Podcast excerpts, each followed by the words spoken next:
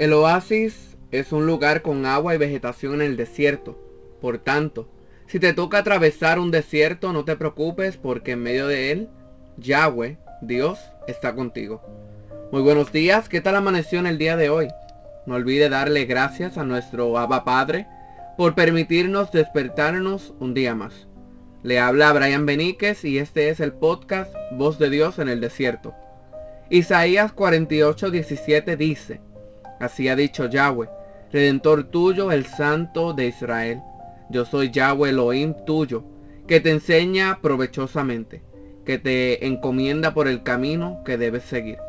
El lugar más hostil sobre la tierra es el desierto, la sequía, el calor abrasador durante el día y el frío perturbador al anochecer.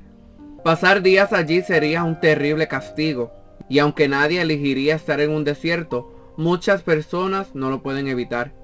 En las escrituras podemos confirmar que el pueblo de Yahweh Elohim, de Dios, ya estaba familiarizado con la vida en el desierto.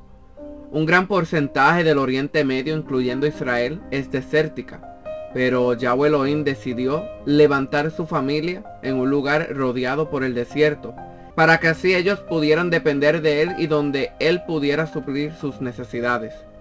Isaías 48:21 dice, No tuvieron sed cuando los llevó por los desiertos, les hizo brotar agua de la piedra, abrió la peña y corrieron las aguas. Actualmente quizás no vivamos en un desierto físico, pero solemos pasar por situaciones extremas que se asemejan a vivir en un lugar desértico. Obedecer a Yahweh Elohim incluso nos lleva a experimentar este tipo de situaciones pero otras se deben a nuestras decisiones o acciones. El propósito de atravesar un desierto físico o espiritual es que podamos recordar nuestras dependencias de la provisión de Yahweh. El propósito de atravesar un desierto físico o espiritual es que podamos recordar nuestras dependencias de la provisión de Yahweh Elohim. Esta lección debemos tenerla presente cuando estemos en la abundancia y aún en la escasez. Recuerda que en el desierto Yahweh Elohim tiene un oasis de gracia para ti. No te dejará morir en él. No permitirá que desmayes ni tampoco que te falte para continuar atravesando ese desierto que él te envió.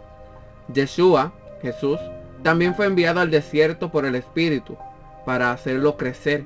Y así como Yeshua fue enviado, así también lo serás tú. Les agradezco por su valioso tiempo durante estos días. Les envío un fuerte abrazo. Que tengan un maravilloso y bendecido día. Que Yahweh Elohim los cuide, los proteja y los bendiga de todo mal y de todo peligro. Shalom.